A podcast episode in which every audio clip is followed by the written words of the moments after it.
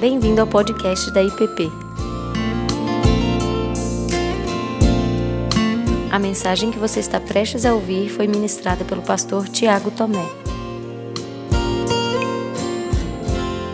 Bom, ah, nós seguimos hoje então com mais uma parábola em Lucas. E ah, abra sua Bíblia em Lucas 18, no verso 1 ao verso 8. Lucas 18, do verso 1 ao verso 8. Disse-lhe Jesus uma parábola sobre o dever de orar sempre e nunca esmorecer. Havia em certa cidade um juiz que não temia a Deus, nem respeitava homem algum. Havia também naquela mesma cidade uma viúva que vinha ter com ele, dizendo: Julga minha causa contra o meu adversário. Ele, por algum tempo, não a quis atender, mas depois disse consigo: Bem que eu não temo a Deus, nem respeito a homem algum. Todavia, como esta viúva me importuna, julgarei a sua causa, para não suceder que por fim venha molestar-me. Então disse o Senhor: Considerai no que diz este ju juiz iníquo. Não fará Deus justiça aos seus escolhidos, que a ele clama dia e noite, embora pareça demorado em defendê-los? Digo-vos que, depressa, lhes fará justiça. Contudo, quando vier o filho do homem, achará porventura fé na terra? É... Bom, eu lembrei de, de três ditos populares para a gente começar a nossa conversa aqui, né? O primeiro deles é água mole em pedra dura, tanto bate até que fura. Quem já não ouviu esse negócio, né? Isso é ditado de mãe, né? Que fala assim, vai falar de novo, vou, vou, água mole, pedra dura, tanto bate até que fura, né? Aquele outro ali, quem não chora não mama. Né? A, último ali, quem tem boca vai a Roma. Não é tanto na mesma linha, né? Eu não sei se você lembra de algum outro que pode. que trata dessa mesma, dessa mesma percepção, da insistência. Tem algum outro? Eu não lembrei de outro. Lembra aí, gente? Não, lá da sua terra, de onde você veio, nada. Quem espera sempre alcança. Mais algum? Não. Bom, é, quando a gente lê o texto de Lucas 18, de 1 a 8, assim, a impressão que dá é que quem criou o dito popular está valendo Lucas 18, 1 a 8, né? É assim, insiste. Insiste que você vai conseguir o que você quer. Ou insiste até que Deus dê realmente aquilo que você está colocando diante dele. Particularmente, e essa é a linha que eu vou seguir hoje, é, embora realmente toda a construção seja voltada para a oração que não esmorece, para a oração que é colocada diante de Deus é, insistentemente, ou ah, diariamente, ou anualmente, enfim, é, eu acredito que a oração ou o texto, a parábola que nós temos aqui, não tem nada a ver com os ditos populares que nós conhecemos. Porque se assim for, o nosso Deus é muito mais parecido com esse juiz desavergonhado, como nós vamos ver aqui, o porquê eu estou chamando ele de desavergonhado, do que o Deus do verso 7, que é o Deus que ama os seus filhos, que os chamou para si e que é bom e que no tempo dele dispensa a vontade dele sobre os seus filhos. Às vezes nós tratamos Deus como o juiz iníquo. Eu vou bater e ele vai me dar até eu conseguir aquilo que eu quero. Ah, ele sabe que eu sou chato e eu vou ficar ali batendo na porta dele. É, essa percepção é a percepção de quem conhece Deus como juiz iníquo. Essa percepção é de quem olha para Deus e fala assim: Ele não está ouvindo, então eu vou bater e vamos ver se um dia Ele vai me atender. O que eu gostaria de propor hoje é que realmente a parábola ela nos ensina a orar constantemente e continuamente. A parábola também, ela não só nos convida a orarmos por uma intervenção decisiva de Deus, mas também a nutrimos a nossa fé por meio da oração, mesmo quando parece frágil e desesperançosa a circunstância. Então ela nos ensina a orar constantemente, sim. Ela nos ensina a orar e a oração como um meio de alimentar a fé nas circunstâncias de desesperança. Mas, sobretudo, a parábola endireita a percepção de muitos de um Deus como o juiz da parábola. Essa parábola, ela nos transporta da percepção de alguém que está na fila de espera, gritando, para ver se ele atende, e nos coloca dentro de uma sala, com sofá, uma sala de casa, que está sentado com o pai. E que o pai, na sabedoria e na hora certa, vai conceder na medida daquilo que ele achar que é conveniente. E a parábola, então, ela nos joga para essa outra realidade é, e para esse mundo. Bom, ela nos apresenta pelo menos três personagens. Nós vamos ficar só com dois. O primeiro personagem está muito claro, é o juiz. O segundo personagem é a viúva. E o terceiro é o usurpador. Porque se existe juiz, existe a viúva que está demandando algo, certo? Que seja feito por justiça a causa dela. Existe alguém que usurpou algo. Ela não aparece aqui, mas o fato é que, que existe. E aí depois nós vamos caminhar para as implicações dessa, dessa, dessa parábola, olhando para as próprias palavras de Jesus. Bom, primeira. Para a gente, antes de entrar aqui no juiz, a, essa parábola ela tem, como eu disse, um, um caráter muito específico de conduzir a nossa, o nosso olhar correto a, em direção ao nosso Deus. O Kenneth Bailey, que é um, um comentarista que o Ruben trouxe aqui, até sugeriu no boletim para que a gente pudesse consultar e quem quisesse pudesse comprar o livro e ler. Ah, ele, quando vai falar dessa parábola, ele usa uma, uma comparação bem interessante. É, numa das peças de Shakespeare, ah, um dos seus personagens, ele diz que enquanto ele está empreendendo um, uma missão, ele se encontra muito apavorado. E aí a esposa então chega diante dele e fala assim: Olha, para que o medo vá embora, você deve colocar a sua esperança, ou você deve colocar a sua certeza é, no lugar certo. Se assim for, você não vai falhar no seu empreendimento. Na peça, o, a, o personagem ele acaba falhando, mas essa falha ela ela se remonta de outra forma, ou ela se reconstrói de outra forma, a expectativa dele, porque ele tinha uma esperança no lugar certo. Depositar confiança em Deus é o que garante que nós não vamos falhar. Ou que o nosso, a nossa petição ela vai ser respondida. Pode ser que a nossa petição seja respondida da forma como nós não esperamos. Né? É, Paulo, ele clamava a Deus, veio um terremoto e os libertou da prisão.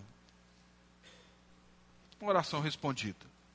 É, os amigos de Daniel na grande fornalha oravam e apareceu um quarto homem que não queimou. Certo? É, mas aí nós encontramos Jesus no Getsemane, Lucas 22, onde ele fala assim: Pai, está difícil mas que não seja feita a minha vontade, mas a tua. E a vontade é que ele vá para a cruz. Ou seja, ah, necessariamente aquilo que nós ah, esperamos, ou aquilo que nós colocamos diante de Deus, é, não vai ser respondido como nós queremos. Romanos 8 é um outro exemplo disso. Eles oram, oram com gemidos inexprimíveis. O Espírito Santo ora com gemidos inexprimíveis ah, os cristãos estão sendo perseguidos, e aí Paulo vem e fala todas as coisas que cooperam para o bem daqueles que amam a Deus, e aí logo depois ele entra com um cenário horrível, né? Porque não tem morte, nem cadeia, nem prisão, nem potestade, nada disso que pode separar vocês do amor de Deus. Orem.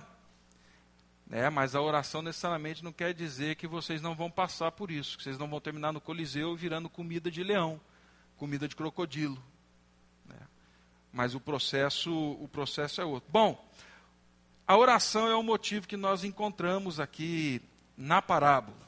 Né? E ela é reforçada pela palavra de Paulo, lá em Tessalonicenses 5, no verso 17, quando ele fala o quê? Orar sem cessar. Ore. Continue orando. Eu estou enfatizando isso, irmãos, para deixar bem claro que o que eu digo aqui, a proposta não é tirar-nos dessa oração que persiste há anos mas é corrigir o nosso olhar dentro desse movimento de oração persistente, insistente, né? A parábola nos apresenta, em primeiro lugar, então, o juiz desavergonhado. Eu chamei assim para não colocar o nome de juiz sem vergonha, fica feio. Então eu coloquei desavergonhado, que fica melhor. Verso 2 diz assim: Havia em certa cidade um juiz que não temia a Deus e nem respeitava homem algum. A história começa com a menção desse camarada. Ele não estava ligado à sinagoga nem ao templo, ele estava ligado a um município, isso fica claro aqui, havia numa cidade. Ele fazia parte do sistema judicial que, até onde conhecemos, é, era, muito, era, era muito comum em Israel. Ainda que não fosse da sinagoga ou do templo, eram julgados por um sistema comum, e as causas eram julgadas por um sistema comum judicial. O juiz dessa cidade, ele estava ali para arbitrar sobre inúmeras questões. Né? E o que interessa nessa história, para mim e para você, não é a, a questão da lei. Jesus ele deixa muito claro isso no começo da parábola. Quero deixar claro para vocês que ele não vai arbitrar aqui, e o que eu coloco aqui não é a questão da lei. O que eu coloco aqui é uma outra questão. Ele fala assim: ah, e esse juiz, ele não temia a Deus, e ele não respeitava homem algum. Jesus nos introduz numa outra dimensão, que é a dimensão ética, do que nós tratamos no primeiro trimestre todinho aqui na igreja. Esse juiz, ele tinha o poder mas a consciência profissional e ética dele eram inexistentes. Ele não temia a Deus e ele não respeitava homem algum. É, essas duas palavras aqui, elas colocam a gente num outro cenário. O primeiro deles é o seguinte: a tradução para a palavra respeitava, que ele não respeitava homem algum, nas versões mais antigas, nas versões árabes, nas versões siríacas e muitas outras que lidam melhor com a tradução literal da palavra, elas vinham, elas vêm assim: ele não era envergonhado diante das pessoas, ou ele não, se, não sentia vergonha diante das pessoas. Por que, que é importante ressaltar isso? Aí a gente volta para o contexto. Nós estamos falando de um contexto do Oriente Médio. Tá? E lá atrás ainda, até hoje, a cultura no Oriente Médio é guiada por orgulho e vergonha. A responsabilidade, ela vem pelo orgulho. Ou a irresponsabilidade causa uma vergonha tremenda. Tenho alguns amigos refugiados, cristãos, que são empregados aqui por empresas que acolhem refugiados e que eles não voltam não é só por conta da lei, de que não podem ser cristãos. Mas a vergonha é tamanha de que o pai prefere matar o filho a tê-lo reconhecido como cristão. Se você tem dificuldade de acreditar nessa história, eu indico um café para você, eu indico o nome, não vou falar aqui porque vai para a rede. É, e você vai lá e senta e bate um papo com esse camarada. A cultura é guiada por vergonha e orgulho. Ou seja, o padrão especial de comportamento social ele é encorajado ou desestimulado mediante ao orgulho ou a vergonha. Quando eu ia falar, então, nesse contexto, quando se fala para o filho de algo que deve fazer ou não, você não fala assim, meu filho, faça isso porque é certo. Você fala assim, faça isso porque isso vai te trazer orgulho. Ou não faça isso porque isso vai causar vergonha a você e a nossa família. Esse juiz, então, ele não só respeitava, como ele dá um passo além o senso interior do que constitui um bom ato para ele e do que é vergonhoso não existe. Não existe honra nesse homem. Esse é o contexto em que Jesus está falando, não existe honra. Ele não consegue envergonhar-se E como eu disse, não é só a capacidade de respeitar a lei ou não, é algo ligado à ética. Segundo, ele, como juiz, que vai arbitrar dentro de um contexto judaico, ele deveria o quê? Ter em mente um princípio básico, que está lá em Lucas 10, no verso 27. Quando chegam para Jesus, um mestre da lei fala assim: Mestre, qual é o principal mandamento? E Jesus fala o quê? Ame a Deus e ame ao próximo. Esse homem não teme a Deus e esse homem não ama o próximo. Ele não está nem aí. Dois princípios básicos, principalmente no contexto que nós estamos falando, eles são quebrados. Então, clamar pelo amor de Deus, ou clamar para que ele se sinta envergonhado, falando assim, por amor dessa viúva, atenda a causa dela. Nada tem, nada vai causar. E a forma então de influenciar esse homem, qual era? Você conhece, a gente ouve muito disso hoje. A propina. Ah, não, pastor, aí você está dando um passo longe demais. Onde o texto está dizendo isso, né? Não diz isso no texto, né? Ah, existe um, um pesquisador, e não só ele, ah, mas vários outros estudiosos da cultura, e eu vou citar o, esse camarada, o Albert Edersen, isso, que é um professor, foi um professor na Universidade de Viena, e ele foi professor de hebraico, de Talmud e da Torá, e era um pesquisador da cultura judaica. E ele diz que naquela época era comum você conhecer esse tipo de juiz que arbitrava nessas causas nas cidades, não como juiz da proibição, que era o termo legal que deveria ser usado. Era conhecido como ah, o juiz, ah, juízes de ladrões. Ou seja, ah, ou seja, eles não eram juízes que arbitravam segundo a lei, mas eram juízes que arbitravam segundo aquilo que recebiam.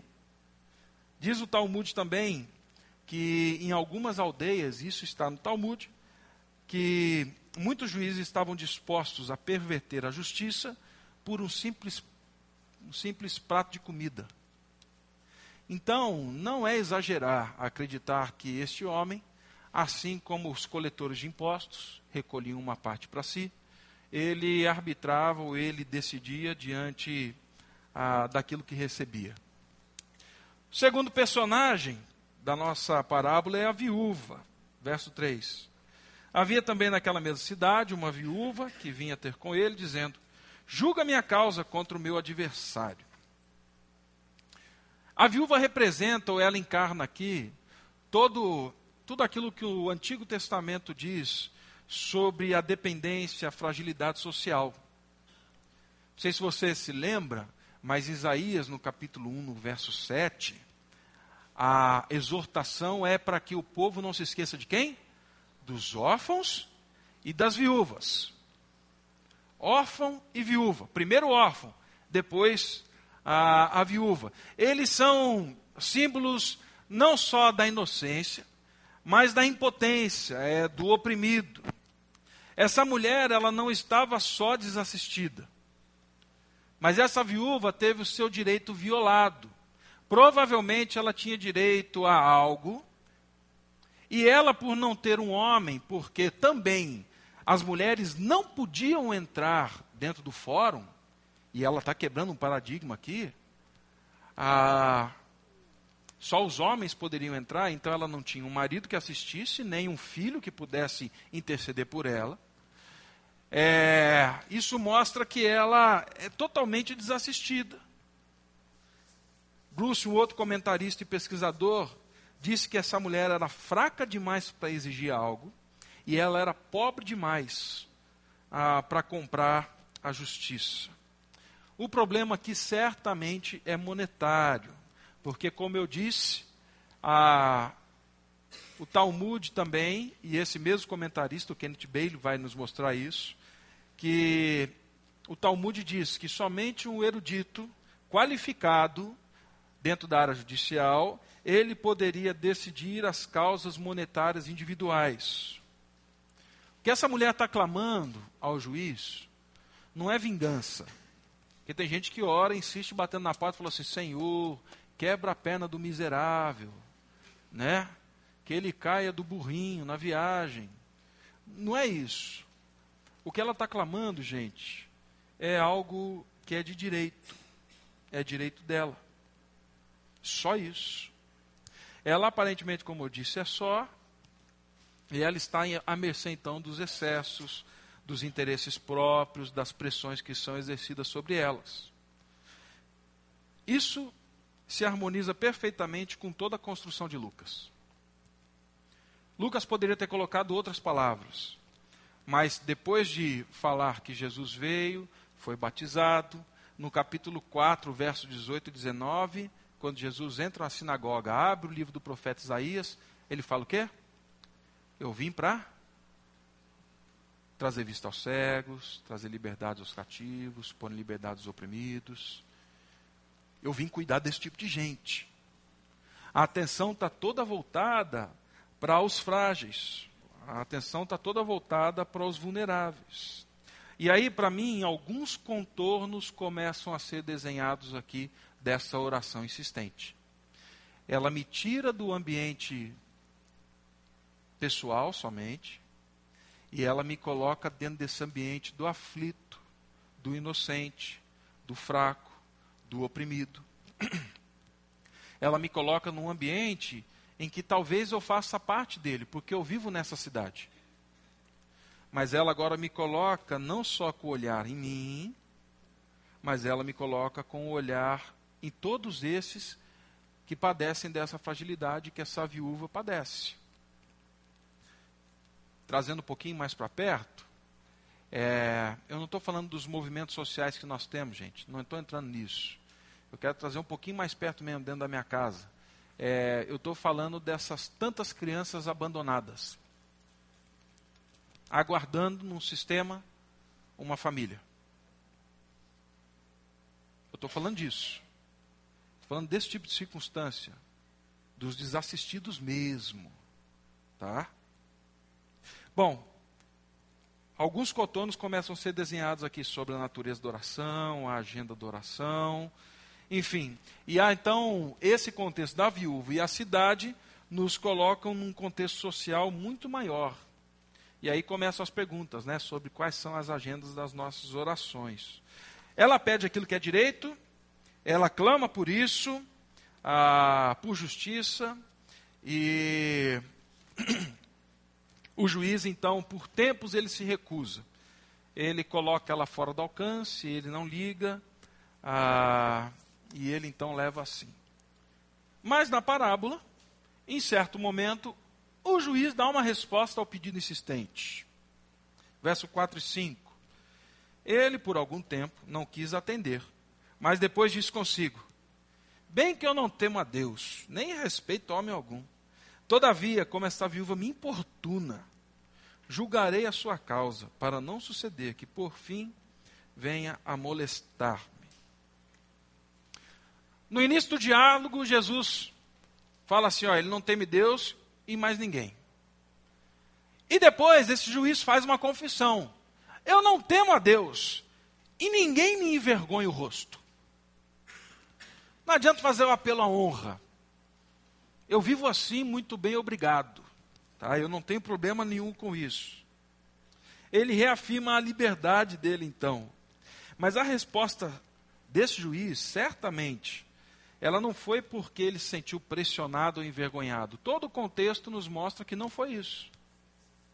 E aí a tradição arábica, a tradição siríaca, diz que a expressão que ele usa ela é muito mais forte. É assim, eu vou atender o pedido dessa mulher para que ela não me dê dor de cabeça, literalmente. Essa expressão, ela vem de uma ação forte de alguém que pega um pedaço de, de pau e fere a fronte da pessoa, tá? E aí a palavra ela vai traduzir, ser traduzida para mim e para você como não é que ela me envergonhe o rosto, é para que meu rosto não seja enegrecido. Quando você dá uma paulada na cabeça, o que, que acontece? Dois, três dias depois? Aquele roxo enorme que assim, né? A gente fala assim: ah, tá com um galo enorme na cabeça. Não, espera que desce. Desce, desce como? Aquele negócio verde, roxo no rosto tal. Falei assim, rapaz, eu vou atender o pedido dessa mulher para não me dar dor de cabeça. Ele atende o pedido não por ela. Ele atende o pedido voltado para ele mesmo. Por isso é que eu falei que não tem como harmonizar o juiz com Deus. Não tem como eu harmonizar a oração insistente com um dia ele vai abrir a porta. Não faz sentido a gente fazer isso. Até mesmo porque a explicação só endossa essa verdade. Nós estamos falando de ambientes diferentes aqui. E aí a resposta do juiz então é: vou responder. E ele então concede a ela o pedido. A, a insistência irritou ela e, e, isso fez com que ele a, desse a ela a causa. Gente, uma parábola dessa, num contexto que nós estamos vivendo, no século 21, num ano de eleição, é complicado, né? Porque às vezes nós deixamos realmente. Falar assim, não, ah, eu sei lá, acho que eu vou deixar quieto esse negócio. Eu não estou falando em quem você deve votar, não é isso não. Só estou falando que esse negócio de vou votar com protesto, né? É complicado. As nossas ações, elas são elas são ações que devem realmente trazer essa manifestação da graça comum, da, do direito, a, do cuidado. Falo nem do direito, falo do cuidado com aqueles que são a encarnação dessa viúva. Tem responsabilidade para a gente nesse negócio todo aqui, né? E aí então, a, nessa reviravolta inesperada aqui, a parábola chega no fim. E aí nós chegamos nesse ponto antes da nossa conversa. Nós e a parábola. Versos 6 e 7. Então disse o Senhor: Considerai no que diz esse juiz iníquo. Não fará Deus justiça aos seus escolhidos, que, ele, a, que a ele clamam dia e noite, embora pareça demorado em defendê-los? Primeira palavra é considerai, ou seja, ouvir. O vocábulo ele está ligado diretamente com a mesma, a mesma palavra que Deus diz a Pedro, a João e a Tiago na, no Monte da Transfiguração. Considerai, ouvi o que meu filho tem a dizer a vocês. É mais do que somente escutar, gente. Não envolve simplesmente o ato de ouvir. É, entenda, mais do que isso, obedeça. Aceite aquilo que está sendo dito como palavra de Deus, na qual você se apega e você se guia por ela.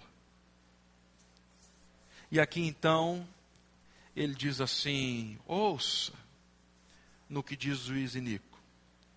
Agora vem a pergunta, né? Vocês que são escolhidos de Deus, que clamam a Deus dia e noite e fazem bem porque Deus o fazia, ou seja, Cristo o fazia, orava ao Pai constantemente. Vocês acham que ele vai agir de outra forma? Embora pareça demorado, você acha que ele não vai defendê-lo? O que ele está colocando aqui para mim e para você como eu disse, é que nós saímos dessa fila do água mole, pedra dura, em tanto bate até que fura, e nos coloca agora numa outra realidade, onde eu falo com o Pai, dentro da casa do Pai. Somos povo escolhido. Isso remonta toda, só essa expressão remonta toda a história do Antigo Testamento, onde Deus, pela primeira vez, lá no Êxodo, fala assim: Vocês são meus filhos, e eu serei para vocês pai, eu serei Deus nos joga numa outra realidade. E aí, diferente então do juiz desavergonhado, que não tem honra, Deus é que inspira confiança, já que a posição dele é segura e afugenta os inimigos de todo lado. Aí nós vemos reflexos disso em todo o Evangelho de Lucas. Nas bem-aventuranças, nós vemos ele falando que ele vai restaurar a justiça ao oprimido. No Sermão do Monte, nós ouvimos isso. Então a situação, embora pareça desencorajadora, desesperadora, quando nós estamos tomados de medo, de assombro, é, nós não ficamos brigando com Deus. Ouve, atende, responde. Não, não é isso. Nós nos chegamos na certeza da bondade de um pai. E aí ele faz a comparação natural da viúva e os escolhidos. Que eles têm em comum? A súplica. Os dois clamam. Eles clamam insistentemente. É. E aí, ah, existe aqui também um outro aspecto que é, para mim, fundamental dessa, não só do orar sem cessar individualmente, mas também do papel da igreja, né? Que clama ao Senhor constantemente e, faz isso junto. Ouvindo um amigo, há poucos dias atrás, ele disse assim: a igreja se reúne dominicalmente. E toda vez que essa igreja se reúne dominicalmente, ela se manifesta de forma profética numa oração insistente, onde diante de um mundo de caos e de opressão, a igreja surge e ressurge, falando assim: Nós conhecemos um Pai que responde, apesar do descaso que vocês veem. Nós conhecemos um Deus que virá e julgará, apesar de todo o descaso dos juízes que nós temos. Nós conhecemos um Deus que nos trouxe esperança, mesmo que hoje as situações sejam desesperançosas. Toda vez que a igreja se reúne, ela está proclamando isso. Isso que nós fazemos aqui. Está proclamando para Brasília. Não são vocês que mandam ou que delegam. Existe um Deus soberano. Vocês podem até em algum momento achar que tem o poder. Mas Deus há de responder a oração dos seus. Aí vem aquela questão, né? Mas fala aqui que ainda que pareça que demore, é, isso daqui nos coloca numa esperança escatológica que começa hoje. Nós oramos, clamamos, a nossa intercessão nos leva para a ação, mas também numa esperança escatológica. É aquilo que acontece em Apocalipse 11. Estamos ouvindo e Deus está recolhendo a oração dos santos, está recolhendo num incensário. Na verdade, está sendo colhida ali onde cai o sangue da, do, da propiciação, do sacrifício um dia Deus pega essas orações, coloca no incensário e anda, manda um anjo forte derrubar a resposta desses cristãos do mundo. Ali há trovão, ali há resposta, ali há terremoto. Deus fala. Meu irmão, não leve por menos o poder da oração da igreja quando ela é direcionada, quando ela é colocada, quando ela é alinhada dentro do propósito de Deus. pastor Ricardo, quando veio falar sobre Apocalipse, acho que há uns três anos atrás, numa série longa, ele usou uma expressão que me marcou. A oração é o poder que muda a história. A oração é o poder que muda a história. O que nós fazemos? Nós vamos continuar batendo na porta do juiz Nico? Desavergonhados? Sim mas nós estamos sentados na sala do Pai. E o Pai há de responder a oração. Não sei quando. Pode parecer que demore? Pode. Mas ele há de responder. E aí vem uma outra pergunta, né? Final, para a gente ir para a nossa conversa. Digo-vos depressa, lhes fará justiça. Contudo, quando vier o filho do homem, achará porventura fé na terra? Embora Lucas não esperasse a vinda de Cristo, imagino eu, tão cedo, ele expressa isso no Evangelho de forma muito clara. Ele fala assim: olha, ela vai vir, Jesus Cristo vai vir deslumbrante como um trovão, como um relâmpago, capítulo 17. O juízo final vai vir rapidamente, capítulo 21. Mas o que para mim é importante e o que Jesus está dizendo aqui é: existe o risco de quando os nossos olhos voltam-se para o juiz iníquo e não para Deus, de nós esmurecemos na fé. Será que quando ele voltar vai achar fé? Por isso, para mim, essa parábola, embora muito simples, ela tem uma verdade profunda, que é eu trouxe você aqui para você corrigir a sua percepção, para você reendireitar a sua percepção da vida. Ele vai encontrar fé? Confesso que se a gente olhar para o que a gente tem, o cenário que a gente tem, para as injustiças que passamos, e mais, para injustiças que muitos outros além de nós passam, é assustador, é desesperador. Mas se a gente voltar os olhos para o Deus que ouve a oração dos seus filhos, o cenário todo muda. Vai encontrar fé? E aí a parábola termina então com essa com essa pergunta, né? Podemos desanimar. Como é que a gente não desanima? Ah, vamos orar. Vamos orar insistentemente. Necessariamente não para que ele faça aquilo que eu quero, mas para que a esperança não morra. Vamos orar insistentemente, de forma até profética, anunciando para o mundo que um dia ele vai responder. Ah, ele vai responder. Isso é claro. Né? Deus é fiel. E por mais distante que pareça, ele garante que ele intervirá. Ah, normalmente nós temos aqui três perguntas certo? Mas eu fiquei pensando, que pergunta que a gente faz aqui, né?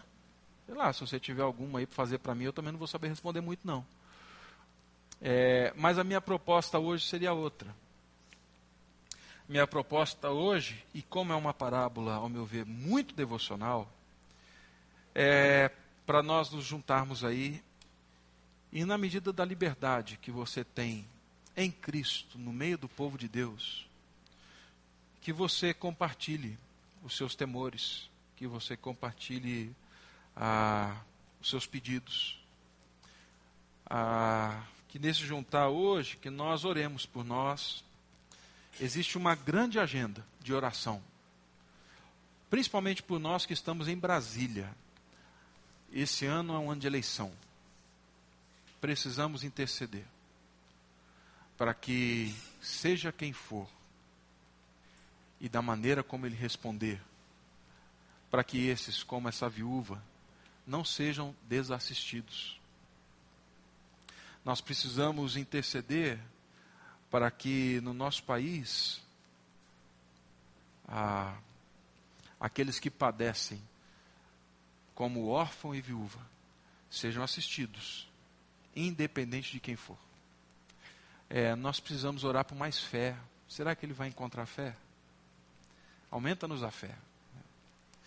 Então nós vamos terminar o nosso tempo de escola dominical hoje num compartilhar mesmo. Tá? Junte-se, coloque algo que te aflige, se tem algo que te assusta, se tem algo de desesperançoso. Vamos orar uns pelos outros, vamos orar pelo nosso país, vamos orar pela circunstância que nós vivemos esse ano, com ano de eleição e política. E assim, creio eu, piamente, a igreja se levanta de forma profética na história. É Deus. É Deus que está fazendo. Então, junte-se aí e nós temos esse momento final e depois, daqui 10, 15 minutinhos, eu retorno aqui para a gente poder acabar. Eu sei que muito, na verdade, quando você lê alguns comentaristas sobre essa parábola, eles dizem assim, muitos deles começam dessa forma. Essa parábola ela foi tomada por menos durante muitos anos, mas as verdades que existem por trás delas, elas, assim, elas são enormes, teológicas. É, eles admitem também que são muitas as inquietações e as dificuldades de se lidar com, com as comparações de Deus, o juiz, a viúva, o povo, é algo pessoal, é algo comunitário, enfim. Mas todos eles chegam a esses temas, essas verdades básicas teológicas que nós passamos aqui. Tá? E eu também concordo e fecho com elas. Sei que vocês conversaram muito aí, né? Ah, mas algo que a gente rapidinho conversou aqui no grupo é talvez qual é a medida, né, da nossa ação e qual é a medida do não, não vou, só vou orar. Eu creio que o cristão é chamado a essas duas ações, tá? É, Para o juiz, juiz Nico, nós batemos na porta. A gente fica lá. Aí o ditado para valer. Né? É, Para o juiz Nico, a gente, a gente fica lá. Porque talvez a gente não peça em nosso favor, mas nós estamos falando a favor de muitos outros. Ele respondeu, mas foi para evitar a dor de cabeça dele. Amém. Olha só para você ver, graça comum. Deus não deu a dor de cabeça para o Inico e respondeu a nossa oração, o nosso pedido. Respondeu as nossas ações comunitárias, aquilo que a gente fez, batendo, batendo, batendo. Por outro lado, nós não podemos perder de vista o papel da oração dentro da ação de Deus na história. Principalmente quando nós estamos falando dessas ações que falam de pessoas que encarnam a viúva nós não podemos perder de vista. O risco é nos envolvemos tanto no juiz inico e a gente perde a fé, perde tudo, daqui a pouco a gente se vê como inico. A gente não crê em mais nada, nem em Deus, nem no outro, eu creio no poder da espada. É, do outro lado é não, eu só creio aqui, vou me fechar aqui dentro e eu vou orar e deixa o mundo, deixa, né, deixa o, o fogo queimar lá fora. Eu acredito que não. Eu acredito que o cristão ele é chamado para dentro da fogueira orando. Ele é chamado para dentro do campo de batalha orando. Ele é chamado dentro da, da atuação política orando, tá? seja ela de que natureza for. Miranda, sim. É, indo um pouco além da questão da exegese do texto, de interpretar exatamente que, quem pode ser comparado com quem, eu acho que tem duas coisas que para mim são muito importantes. Um é o seguinte, porque senão pode até dar uma sensação de que a gente tem que ficar ou não, essa questão de, na insistência, na perseverança, significar essa perda de paz em ficar dizendo e orando do mesmo jeito todo dia, incessantemente. Agora, tem, tem duas coisas. Um, desistir de Deus, da oração, é diferente de eu entregar na mão de Deus e dizer: olha, eu já gastei bastante tempo com isso e eu acho que Deus, agora é hora de eu me acalmar e deixar Deus fazer as coisas, porque senão eu não vou ter mais sossego o resto da vida, não vou ter paz. É, e outra coisa também é o seguinte: Deus ele leva tempo, muitas vezes, para responder ou para fazer essa justiça que o texto fala, que ele vai fazer justiça ao seu povo. Só que fazer justiça, nesse sentido, não significa eu fui injustiçado agora e, e, e ele vai resolver a minha parada. Esse sentido de justiça de Deus, ele é bem mais profundo e amplo, que faz bem não só para aquela pessoa específica que está precisando de justiça, mas em todo o contexto no qual ele vive. Então, muitas vezes, ele precisa mover a história, mover pessoas, e isso leva tempo, às vezes leva geração. Eu vejo a oração de Jeremias. Jeremias orou três vezes pedindo para que o povo não fosse levado cativo para a Babilônia. Mas se nós formos olhar a verdadeira oração de Jeremias, era uma oração onde ele queria a conversão do povo. Essa era a essência da oração. O não levar cativo era o como, mas o que era converter o povo. Então Deus atendeu a Jeremias no sentido do que, mas não atendeu no como. Porque ele disse para Jeremias: Jeremias, esse povo não vai se arrepender enquanto não estiver no cativeiro. Então o cativeiro foi um instrumento de Deus para converter o povo. Então, os caminhos de Deus para responder à nossa oração é que nem sempre são claramente discernidos por nós mesmos. Quando você fala, por exemplo, aí, que eu concordo também, que a oração tem que ser acompanhada das atitudes que estão ao alcance das nossas mãos, perfeito, mas eu desconfio que em grande parte das circunstâncias, um desejo ardente no coração de que certas coisas aconteçam, elas levam o cristão não só o joelho no chão, como leva a alguma atitude prática. Desde que o desejo seja de todo coração. Desde que não seja só palavras bonitas. Então, muitas vezes a gente diz: oh, que pena, vamos orar. Mas aquilo não arde no coração. E o que não arde no coração não me move. Está é, tá entendendo? Então, eu desconfio que essas duas coisas, quando são para valer, elas quase sempre andam juntas, independente de qualquer teologia.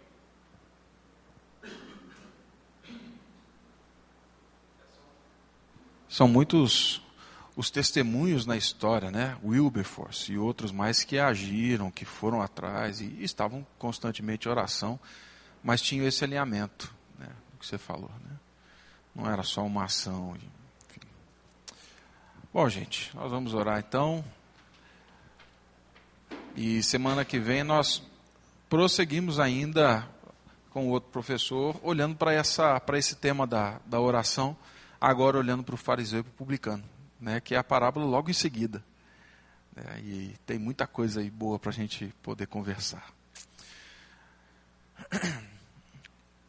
Pai, nós somos o povo da oração, assim como somos o povo da Bíblia, o povo do livro.